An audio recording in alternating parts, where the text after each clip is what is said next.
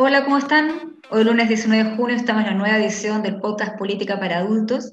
Soy María Herrera, editora del libro. Esta vez yo seré anfitriona del podcast porque nuestro director Eduardo Sepúlveda se encuentra con la expedición Libero, allá lo tenemos por el lejano oriente.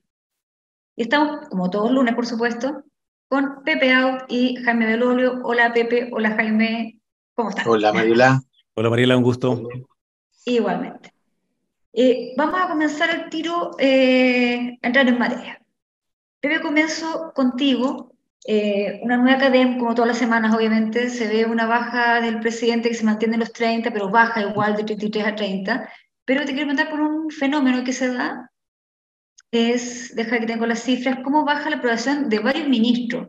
Quizás algunos más obvios que otros, pero de todas maneras, ministro Ávila de Educación, la ministra de Salud Aguilera, la ministra de Defensa Fernández, ministro Montes de Vivienda, e incluso su secretario Monsalve, que tiene perfil de ministro, baja también en su, en su, eh, en su aprobación, ¿cierto? En la, en la evaluación positiva que tenían.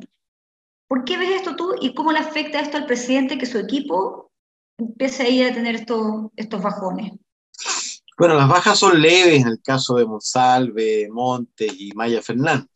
La verdad es que lo que ocurre de relevante esta semana es la caída estrepitosa tanto del ministro de Educación como de la ministra de Salud. Esta última además gozaba de una posición relativamente privilegiada, estaba en el club de los mejor valorados y cae uno 16 puntos, el otro 17 o 15, en fin, caídas verdaderamente significativas. Lo que pasa es que, es que claro, eh, por un lado, el puntaje del CIMSE ¿ah? termina de cristalizar una evaluación negativa respecto de la gestión de educación, aunque lo del CIMSE eh, en verdad es algo que se debe fundamentalmente a, a, que Chile cerró las escuelas durante 70 semanas, pero la responsabilidad de quienes gobiernan en ese cierre eh, fue evidente. ¿ah? Incluso hubo una acusación constitucional contra el ministro Figueroa por intentar reabrir las escuelas. Entonces, claro, de alguna manera eso permite que eh, se les responsabilice más incluso de la cuenta de lo que tienen como gobierno. ¿ah? Eh, y en el caso de, salud es evidente, bueno, hay una muy mala evaluación del manejo de la crisis del virus incisional y, claro, eso empieza además a mirarse en contraste y hay encuestas que muestran el contraste de la evaluación de una situación que era muchísimo más crítica y donde, claro, el dilema de la última cama no, no llegamos a sufrirlo como lo sufrieron otros países. Entonces, eh, como que se confirma la sospecha fundada de cierto amateurismo y eso le hace mucho daño al, al gobierno. Y eso, por supuesto, arrastra al presidente, porque no solo no solo cae tres puntos, que uno podría decir que está casi dentro del margen de error, sino que también aumenta la valoración negativa. Y eso es más relevante, porque en general eh, con, con Gabriel Boric ha pasado que él ha estado en un nivel en torno a 30 de valoración positiva, pero lo más llamativo y esto solo lo vimos con Piñera en su segundo mandato, no lo habíamos visto ni antes con Piñera ni con Bachelet, que dos tercios de la población se definiera negativamente. Normalmente hay una franja muy importante que no se pronuncia ni a favor ni en contra. ¿eh? Eh, aquí hay una evaluación polar, es decir, hay un tercio que está a favor y dos tercios que están en contra, yo diría relativamente consolidado. ¿eh? Eh, y a veces hay unas variaciones, pero las variaciones desaparecen rápidamente y tú vuelves a la situación original. Yo creo que, yo el gobierno está estacionado ya en esa eh, evaluación de un tercio, dos tercios, ¿eh? y, yo creo que va a ser muy difícil salir de allí, eh, porque, bueno, porque avanza y, y inmediatamente retrocede, o cuando avanza eh, y hay cosas que son saludadas, el discurso que tienen los suyos no le permite eh, digerir bien eso, ni, ni publicitarlo de manera adecuada, porque son, son éxitos avergonzantes, si tú quieres. ¿ah? Eh, y ese es el gran problema del gobierno, en realidad, que, que, que, sus éxitos avergüenzan aparte de los suyos. Y entonces, claro, eh, ni los éxitos entonces pueden capitalizarse de manera completa y por supuesto lo, los errores y los fracasos eh, repercuten ellos sí de manera completa. Entonces, claro. cuando tú no le logras sacar provecho a los éxitos y te dañan los, fracasos y los errores, es el peor de los mundos. Y Jaime, ¿cómo ves tú esto de, de, de cómo el, el, el, equipo acompaña al presidente, o por lo menos figuras importantes sectoriales, como decía Pepe, terminan arrastrando al presidente? Eh, cuando el presidente, tanto tanto, el presidente Boric ha pedido que, sea, que la gestión, que margen de error y todo, ninguna de esas frases se cumplieron tampoco. Mm. Ni, curva, ni curva de aprendizaje, ni margen de error. Hubo margen de error y todavía estamos en la curva, parece. Mm. ¿Cómo lo ves tú, Jaime, eso? En relación bueno, al presidente también. El, el, lo primero es que ya se volvió a la cifra que tenía antes de eh, la cuenta pública. Eh, entonces, que era la duda que planteamos acá con, con, Pepe, si es que acaso esa alza iba a poder mantenerla o no, la que tuvo justo después del discurso, y ya la primera semana había bajado harto y ahora completamente ya, está, de hecho, está un poquito por debajo. Y es que le pegan dos temas que, eh, que requieren experiencia, expertise, eh, y el gobierno simplemente ratifica la idea de la improvisación, particularmente en el área de la salud, que eh, yo creo que esa, esa es probablemente la, la más sentida eh, porque estamos en un problema de camas con niños y niñas, entonces evidentemente ahí el, hecho de que el ex subsecretario haya mentido en público, haya dicho que sí habían llamado a la clínica y que tenían pacientes allí para que después le hubieran dicho que no, y después que hayan dicho de nuevo que, eh, que no podían, pero que en verdad sí podían. O sea, todo eso simplemente ratifica esta lógica de que estaban improvisando. Y en una materia tan relevante como es salud en la mitad del pique en el invierno, obviamente que fue desastroso, como bien decía Pepe, la, la, ministra de, es la que paga los, los, platos de todas maneras. Ahora, si hubieran medido al subsecretario Araos que sale, probablemente, claro, se hubiera desplomado. El problema es que tiene un, ah. un muy bajo eh, conocimiento, evidentemente. Pero, pero, la ministra bajó 16 puntos, pero aumentó 20 puntos su rechazo. Entonces se cruzan esa, esas dos líneas. Algo similar que ocurre con educación.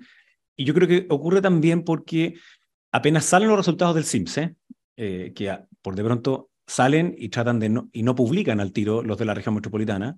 Al día siguiente eh, salen ya los colegio por colegio, pero también como un poquito ah, regañadiente, como que no les gusta la idea de esto, que se sepan cuáles son los puntajes de los colegios. Y el ministro salió al tiro a decir, esto no es un terremoto. No es un terremoto, exacto. Como, como tratando de bajarle un poquito el perfil. Después, claro, decía, no, sí, pero es grave y es una década. Es verdad que es una década. Si nadie puede decir, digamos, de que en los últimos seis meses bajamos los 10, o sea, los puntos que se bajaron que efectivamente es una década en descenso. Lo que ocurre es que las prioridades que ha mostrado el Ministerio de Educación, ninguna de ellas tiene que ver con recuperar los aprendizajes, ninguna de ellas tiene que, ver con que eh, los jóvenes que están desertando vuelvan a las escuelas, tenemos más de 220 mil que están fuera. Tampoco han hablado con respecto a las expectativas, y más bien lo contrario, se escuchó por voces expertas del ministerio algo así como, bueno, igual pensamos que podía haber sido peor. ¿Qué significa eso? O sea, hoy día tenemos problemas gravísimos porque el estudio de la Universidad de los Andes lo mostró que eh, los niños en cuarto básico, 9 de 10, eh, no son capaces de, eh, de, de, ver las letras del abecedario. Y la meta del gobierno es una meta baja. Ellos dicen que quieren que a cuarto básico todos sepan leer y entender lo que leen. Pero si eso tiene que pasar en primero básico. O sea, tiene que verse una meta exigente el propio informe del CIM se dice que cuando hay metas exigentes por parte de las familias y de las mismas escuelas, eso significa hasta más 30 puntos en el CIMSE. Entonces, este es un tema que pareciera que el gobierno no, no lo ha visto en, en claridad por estar pendiente de otras agendas identitarias distintas. Además, ahora el ministro de Educación eh, está, está siendo acusado, va a tener que eh, dar respuesta a esas materias. Algunas de ellas son además eh, administrativas relevantes, como lo que pasa con, con UNAEB, y, y, por supuesto, se, se, se, confunden los temas, obvio, eh, hay un tema que es más religioso, otro que no, pero eh, el gobierno se va a ver enfrentado a su propia gente, de ver cómo responde frente a eh, la oposición, defendiendo en materia de salud, y que yo creo que ya, la, ya, ya lo hicieron, digamos, sale Arauz, eh, entra una persona con mucha más experiencia, me tocó conocerlo ahí en el Hospital Barros Luco. Pero, y, acudieron a los 30 años. Eh, Osvaldo Salgado, claro, eh, que, esa, experiencia de los 30 años pareciera que en el fondo es la única experiencia que tiene para poder ejecutar. Y, en educación no está hecho todavía el, el, golpe timón. Mi impresión es que el ministro de, Educación ha estado en la quemada de salir de, del gabinete un par de veces y yo no entiendo por qué sigue todavía. ¿Y tú ves debilidad en la oposición constitucional o, o sea, de repente un poco desarmar en el camino? Mira, el, recién hoy día eh, me llegó la minuta, digamos, de, los siete capítulos que tiene. Eh, primero es súper extensa, tiene hartos capítulos. Hay algunos temas que, se, que están... Eh, mira, a, mí no me gustan las acusaciones constitucionales como, como la primera fórmula. Eso es lo primero. No se puede acusar a un ministro por la, o ministra, digamos, por, por razones de su agenda de política pública, como hizo la oposición, por ejemplo, con Marcela Cubillo ni tampoco se le puede, como hicieron con Raúl Figueroa, que creo que recién ahora se está pagando en parte la injusticia que se hizo con él, de acusarlo y después, la, eh, y por otro lado, las querellas criminales y después eh, el proyecto de ley que presentó los actuales eh, personas que están en el gobierno para impedir que se entrara a clase. Y ellos decían, si esto no importa en el fondo, aquí no va a pasar nada. Esa lógica, lamentablemente, cuando les toca hacerse cargo del problema que ellos ayudaron a generar, lo generaron por completo, pero que ayudaron a generar, no lo han podido hacer. Entonces, sobre la acusación en sí, yo espero ahí se, se pronuncien mejor los parlamentarios, sí veo que eh, como está mal evaluado el ministro, como hay un mal ambiente y como no ha hecho nada en la práctica, yo creo que tiene opciones de pasar al Senado. ¿Y, tú, Pepe, crees que, que, ocurre o que también el gobierno, independiente de que puede seguir hacia el Senado, eh, el gobierno debiese o, lo va a hacer de repente sacar al ministro como ha pasado en otras ocasiones antes de, de enfrentarlo a una acusación constitucional? Puede ser, ¿eh? puede ser. Eh, pero las acusaciones constitucionales y, la, y los, las peticiones de salida de los ministros normalmente lo que provocan es el efecto contrario. Afirmarlo. Y claro, yo, yo francamente creo que esto no tiene nada que ver con una acusación constitucional, como lo de Marcela Cubillo y como lo de Raúl Figueroa. Eh, yo las voté ambas en contra, a pesar de que el reflejo, el reflejo eh, político siempre es que toda la oposición vota las acusaciones constitucionales a un gobierno a favor y los gobiernistas votan en contra. Eh, violando un principio que es el que tú te tienes que tomar eh, conciencia eh, y, y, juzgar por sus méritos las acusaciones. Francamente, esta acusación en particular parte del núcleo evangélico eh, muy resistente a la educación sexual eh, respecto de los niños, y luego le agregan, para, porque parecía demasiado débil, porque entre otras cosas acusan de la aplicación de, de, un protocolo que se venía aplicando desde Bachelet 2. ¿ah? Eh, y luego agregan, ahora, y, y la más grave, si tú quieres, es lo que las irregularidades eventuales que se estarían cometiendo en Junaén. Pero eso no tiene nada que ver con una acusación constitucional. Eh, el deber del parlamentario que se entera de una irregularidad de ese tipo y que tiene fundamento es, por supuesto, ir a la justicia. Incluso no podría acusarlos de omisión de su deber de, ir a la justicia. ¿ah? Eh, pero claro, metido dentro de una acusación constitucional parece una imputación eh, no, si hay una irregularidad, hay que ver esa irregularidad y si hay responsabilidades, por supuesto hay que, hay que aplicar esas responsabilidades, pero, pero yo estoy chato de lo que ocurrió en el gobierno pasado, de transformar las acusaciones constitucionales, mira, de reemplazar la crítica política por acusaciones constitucionales. ¿Ah? Tú puedes pelear para sacar a un ministro con el cual tú tienes un desacuerdo en su gestión, en sus prioridades, en fin. Eh, pero para e, la herramienta para eso no es la acusación constitucional. La acusación constitucional es, un instrumento de última ratio ¿ah? y es para transgresiones a la constitución. Entonces, eh, yo creo, fíjate, que la oposición no debiera dejarse arrastrar por el grupito que promueve, que es lo que le pasaba a la oposición pasada, a la oposición anterior, cuando empezaba a hablarse de una acusación, yo lo veía porque eran mis amigos, mis colegas de, oposición, decían, no, una locura, ¿cómo vamos a acusar? Bueno, y resulta que, claro, como se exigen solo 10 diputados para presentar una acusación, obviamente se juntaban los 10, se presentaba la acusación y terminaban todos alineados detrás de la acusación, buena parte de ellos forzados a alinearse. Eh, a mí me encantaría que se repitiera lo que ocurrió con la acusación que le presentaron a Ike Asiche cuando no llevaba ni un mes del ejercicio de su, de su mandato y que la, la oposición de Chile Vamos obviamente no se sumó. Yo espero que, eh, que ocurra algo similar en esta, en esta ocasión. Otra cosa distinta, por supuesto, es la evaluación de la gestión del ministro. ¿ah? Y, y, uno puede tener las discrepancias que existen, yo tengo algunas, no comparto todas las que tiene la oposición, pero, pero creo yo que las prioridades ministeriales no han estado puestas donde tienen que estar efectivamente. ¿ah? Y, y, tienen que estar en, en, la recuperación de la educación pública, que está en una curva de franco deterioro, y, y tiene que estar en la retención de alumnos y en el regreso de los estudiantes, porque, porque fíjate tú que tuvimos más de una década con cobertura creciente. Y la cobertura hoy día empezó a bajar por la deserción. Estamos con coberturas de hace algunos años ya. ¿ah? Eh, y, y, esa es una cuestión a la que hay que ponerle recursos, hay que ponerle prioridad sobre todo. Y, por supuesto yo no he visto que las prioridades estén puestas allí. Pero el instrumento, el instrumento para reorientar la política mm. pública no es la acusación constitucional. Pero, pero como dice Jaime, entonces ese, de repente ese golpe de timón debería hacerlo otro ministro quizás, o ministra. Bueno, bueno, seguramente, ¿ah? eh, seguramente.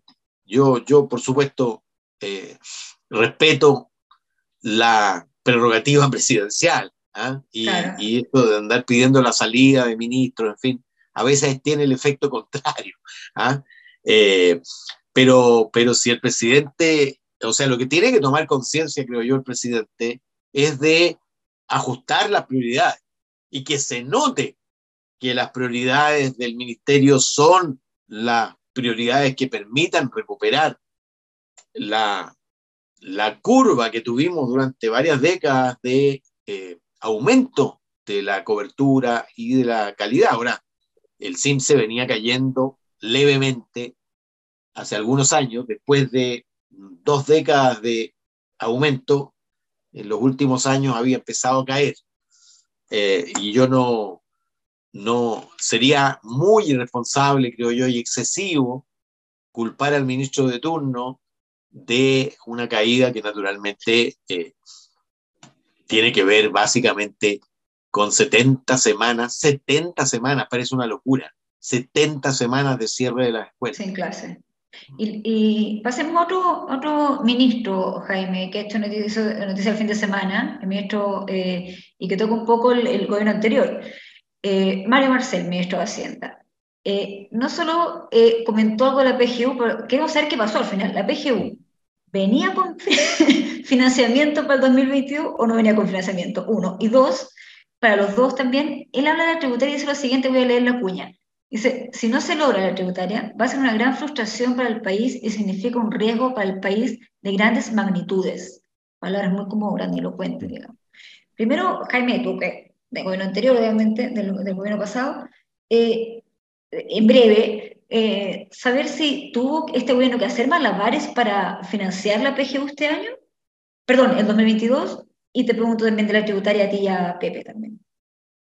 Oye, 15 segundos es una cuestión de educación que se me olvidó decir. El, el, sí. Mientras estamos en la pandemia, nosotros sabemos que los resultados de educación dependen en buena parte de eh, la educación que tienen sus padres y madres eh, hay una cuestión como hereditaria ahí en eso, ¿no? O sea, en una, en una familia donde padre y madre terminaron la educación superior, por supuesto que hay mejor resultado educativo para sus hijos e hijas que en una que no la tiene. Y eso se exacerba, evidentemente, con el encierro, porque el colegio lo que hace es, obviamente, lograr un, un, una, una, igualación en esa materia. Entonces, eh, el, el, despropósito de mantenerla cerrado eh, y hoy día el que no exista como prioridad la calidad, es decir, puesta la atención en los estudiantes, es lo que nos está pasando en la cuenta. Cierro el paréntesis en, eso. Eh, y sobre Marcel, a mí la verdad es que veo que hay una, mm, una agenda muy agresiva de parte del gobierno eh, de querer justificar su reforma tributaria que si se aprueba vamos a llegar al estado de nirvana, eh, porque primero fue la ministra de Trabajo que dijo que la sala de cuna solamente podía hacer si es que había reforma tributaria. Eso es mentira, porque ya está aprobada con su eh, glosa de gasto. No se puede aprobar un proyecto de ley o una ley sin que venga financiada. La PGU se aprobó casi unánimemente y estaba financiada. Entonces, si el ministro Marcel primero miente diciendo que no estaba financiada y luego dice que si no le aprueban su reforma tributaria, porque no es un pacto eh, tributario, no, es una reforma tributaria que aumenta los impuestos, no está disponible a hacer otras cosas, y si eso entonces va a venir entonces un estallido, o sea, primero es una súper mala estrategia porque esa, esa ya lo ocuparon muchas veces ese argumento. Eh, y yo creo que lamentablemente el ministro Marcel, que teóricamente es aquel que prestaba como la seriedad que prestaba aquellos espacios en los cuales uno decía, bueno, aquí hay, hay un punto que, que sí, que va a venir bien manejado, ahí le ha caído en una desesperación de querer aprobar parte de sus proyectos, en este caso faltando la verdad, y por el otro lado, en una especie como de amenaza, eh, que yo creo que es lo peor que podía hacer, particularmente con Chile Vamos, porque la lógica permanente de estar picaneando a Chile Vamos, ya sea con mentira o con amenaza, creo que es la peor fórmula que puede elegir el gobierno y particularmente el ministro de Hacienda si es que quiere salir adelante en, eh, en, las políticas que quiere hacer. Entonces, nos han dicho que la reforma tributaria era para muchas cosas y en la cuenta pública nos dijeron que iba a ser para, para pagar el CAE, para pagar después la deuda histórica de los profesores, para subir la PGU, o sea, por una cantidad de cuestiones que no sabemos y la pregunta es, bueno, hagamos un pacto, ok, hagamos que vayan más impuestos, perfecto, ¿Y qué parte va a poner el Estado para mejorar los gastos que hoy día tiene? ¿O van a ser más, entonces, eh, gas a precio justo, en donde va a costar una cuestión cinco veces lo que realmente costaba? Ahí está la pregunta real, si el ministro de Hacienda está disponible a tomarla o no. Hasta ahora, al parecer, simplemente lo que quiere hacer es agredir a la oposición. Y, Pepe, ¿cómo, ¿cómo, ves tú estas palabras de... bueno, yo lo, lo, lo, vi como una gaf, como un exceso eh, del cual se arrepintió naturalmente y salió a rectificar. Ahora venía escuchando la radio. Eh, por supuesto sin imputarle a nadie. ¿ah? Eh, el gobierno está tratando de hacer que lo, impopular sea popular. ¿ah? Y porque las reformas tributarias son siempre impopulares.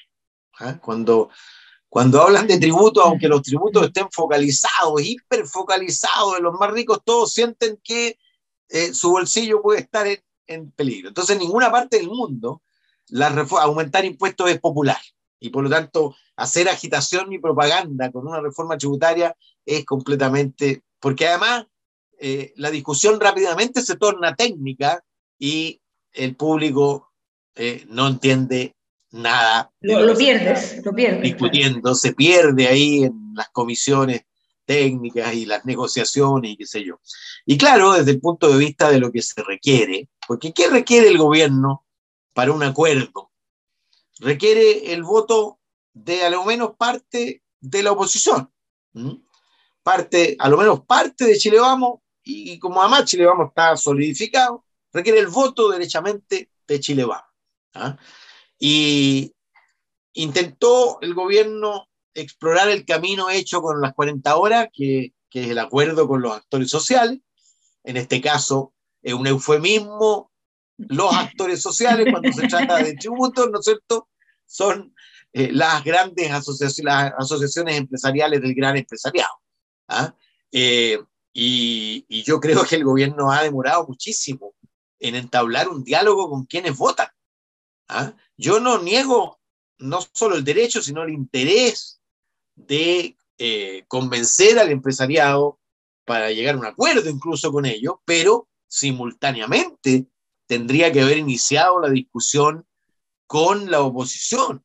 Eh, yo estuve 12 años en el Congreso y de esto algo sé, y, y, y, y, nadie, nadie quiere que se vea como si su voto fuera comandado por un factor externo. ¿ah? Y, por lo tanto puede tener el acuerdo que quiera, con el empresariado, si no desarrolla una conversación simultánea, ¿ah? eh, puede generar el, reflejo inverso. Y estas declaraciones naturalmente no ayudan al propósito, porque el propósito, el propósito es conseguir votos para la reforma. Y, nadie, eh, el, el, periodo en que el voto funcionaba por la vía de la pistola al pecho eh, ya pasó. Mm. ¿ah? Ya pasó ya. O sea, de hecho, durante el gobierno de Sebastián Piñera, entre, entre noviembre del 2019 y yo diría mitad del 2020, eh, los parlamentarios legislaron con la pistola al pecho. Y de hecho hubo cosas que se aprobaron que en circunstancias normales no habrían sido aprobadas. Te doy una. El límite a la reelección. El Senado llevaba siete años con el ah, proyecto dormido en el closet y esa presión, agregada a la presión que hicimos nosotros desde la Cámara, hizo que en pocas semanas se despachara, es cierto, con la creencia de que no los afectaba, que es la mayor gaf que ha cometido el Senado en su historia, porque creyeron que no involucraba a los senadores en, su periodo en curso y al final, por supuesto, las reformas constitucionales operan inactum y rigió y muchos de ellos tuvieron que salir. Probablemente si hubieran sabido eso, eh, se habrían ausentado de la sala o, habrían votado en contra. Pero lo que te quiero decir es que eh, la peor de las estrategias es ponerle la pistola al pecho. Aquí el gobierno tiene que eh, buscar compartir prioridades. Y en cuanto a la, a la cuestión tributaria, lo primero es compartir las prioridades de gasto, es decir, en qué se va a gastar. Y yo creo que el gobierno se equivocó en la cuenta pública porque puso cosas que no están dentro de las prioridades, o si estuvieran dentro de las prioridades con una reforma de cuatro puntos del PIB, y francamente, eso fue rechazado, los cuatro puntos del PIB, y con suerte va a llegar a dos, y resulta que eh, PGU, reforzamiento de la seguridad, eh, y listas de espera, están, ya se comen todos los posibles recursos adicionales. Entonces pensar en deuda histórica, pensar en CAE, en fin, creo yo que, que se dieron un disparo en el pie, porque eso genera, ese compromiso genera frustración, no genera movilización. Y este como el cuco del estallido, y, este como utilizar como el, el, cuco del estallido, y de, un hombre tan ponderado, voy a ocupar una frase muy, una frase esta, como del adulto en la sala, ¿cierto? Eh, que lo ocupe eh, Mario, Marcel, el ministro Marcel, ¿Qué pasa? ¿Un poco de desesperación que decías tú, eh, Pepe? Pero Jaime también habla de desesperación. Sí, mira, dos cosas. Perdona, Pepe. La, primera, sobre algo que decía Pepe, que es súper importante. ¿ah? Eh, yo veo, eh, está perfectamente bien que el gobierno se junte con el gran empresariado y con las pymes y etcétera. Lo que sí ocurre es que hay algunas personas del gobierno, de la alianza de gobierno, que creen que por el hecho de que el gobierno se junte con el gran empresariado, entonces tienen el voto de la derecha están profundamente equivocados. E, ese es el punto. O sea, tiene que conversar con los parlamentarios de derecha, porque si no, lo que va a conseguir, como dice Pepe, es justamente lo contrario. Entonces, ¿tiene que hablar con, con los empresarios? Por supuesto que sí. De hecho, no querían hacerlo al principio de este gobierno, ¿ah? porque según ellos era como mal visto. Ahora tienen que hacerlo, qué bueno. Pero eso no significa que se estén bypaseando entonces a eh, la conversación legítima que tienen que tener con los parlamentarios. Y sobre lo otro, a mí me pasa en esto, Mariela, que, ya no es la primera vez que el, el ministro tiene un exabrupto así. Acuérdense cuando se rechazó la reforma tributaria, él salió a decir una cantidad de barbaridades impresionante. Eh, y aquí lo hace exactamente de nuevo. Entonces, eh, veo que es una constante. Cada vez que el ministro se frustra porque no puede avanzar en lo que quiere, sale a relucir esta cara. Entonces, la pregunta es, ¿cuál es la de verdad? Eh, ¿Es esta que se aparece cuando está frustrado o es la otra? en la que teóricamente era la que, el que ponía los paños más fríos, porque la lógica simplemente no se entiende. El estar insultando a la oposición, particularmente a Chile Vamos, el insultar al Congreso, al decir que la reforma no estaba financiada, es una muy mala fórmula, así que realmente lo que quiere es conseguir algo y no jugar a la lógica de la victimización. ¿ah? No me aprobaron la plata, entonces no puedo hacer A, no puedo hacer B, no puedo hacer C. Pero si ese cuento dura una semana, dura un ratito, pero insistir permanentemente, como han hecho ellos durante este, este tiempo, eh, desinformando a las personas de que no estaba financiada la, eh, o sea, la PGU, así como tampoco la sala de cuna universal, simplemente no es verdad. Entonces, no necesitan mentirle a las personas para buscar buenos argumentos para eh, el, la alza de impuestos. Entonces, esta fórmula creo que es la peor y yo creo que de alguna manera está reflejando eh, qué es lo que está pasando por el Ministerio de Hacienda hace un buen rato. ¿Es algo, Pepe, que quieres comentar de esto? Ya nos quedan muy poquitos minutos, segundos quizás. sobre este como... No, yo, sí, no, yo, yo creo que ha, ha, fallado naturalmente eh, y, y, se ha visto frustrado. Su, su, su propósito era negociar la reforma tributaria en el Senado, pensando que tenía los votos de la Cámara garantizados. Listo. Finalmente por incidentes de última hora, pero pero más que incidentes de última hora, porque incidentes de última hora hicieron que se perdiera por un par de votos.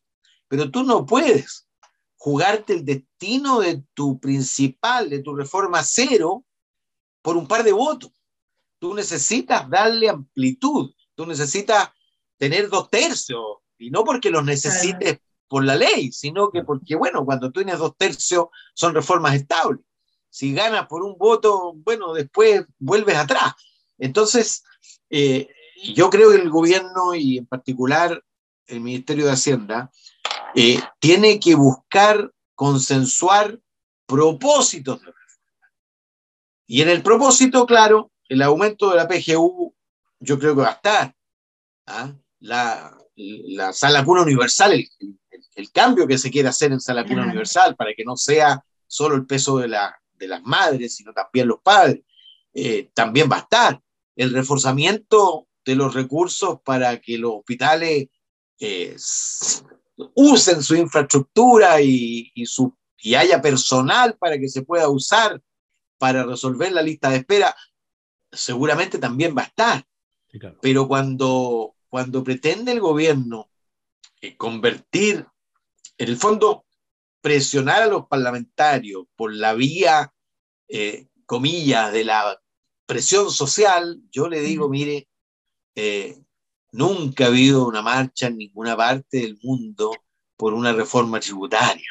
Y francamente la posibilidad de movilizar a la opinión pública para que la ha habido en contrario, la ha contrario. Más bien al contrario.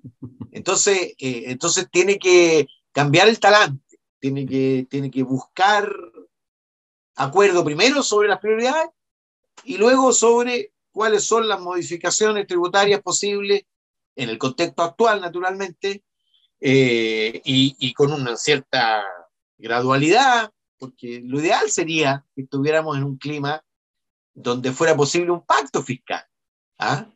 para cosas que bajan, para cosas que suben, para modernizaciones, para exigir autoexigencias del Estado en su, en su modernización, en fin. Eh, eso me gustaría a mí. ¿ah? y yo creo que a, todos los actores debería gustarle también a, Mario Marcel.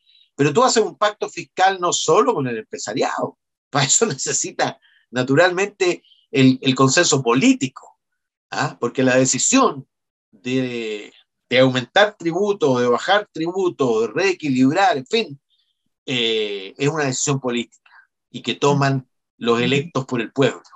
Y cuando tú no tienes mayoría, estás obligado. Y, incluso cuando tienes mayoría. Piensa tú que Michelle Bachelet tenía mayoría en la Cámara y en el Senado. Y sin embargo, su reforma tributaria fue resultado de una negociación que hizo que más de dos tercios la votara a favor. Aún teniendo mayoría. Imagínate ahora sin tenerla. Sin tenerla. No, perfecto. Bueno, muchas gracias. Nos pasamos el tiempo que está muy entretenido, pero para eso vamos a estar en una nueva jornada la próxima semana. Eh, agradezco la presencia a todos también los que nos escucharon. Muchas gracias, Pepe Out. Muchas gracias, Jaime Belolio. Próximo lunes es feriado, así que nos iremos el martes. El martes. El martes nos vemos. El Libero, la realidad como no la habías visto. Haz que estos contenidos lleguen más lejos haciéndote miembro de la red Libero.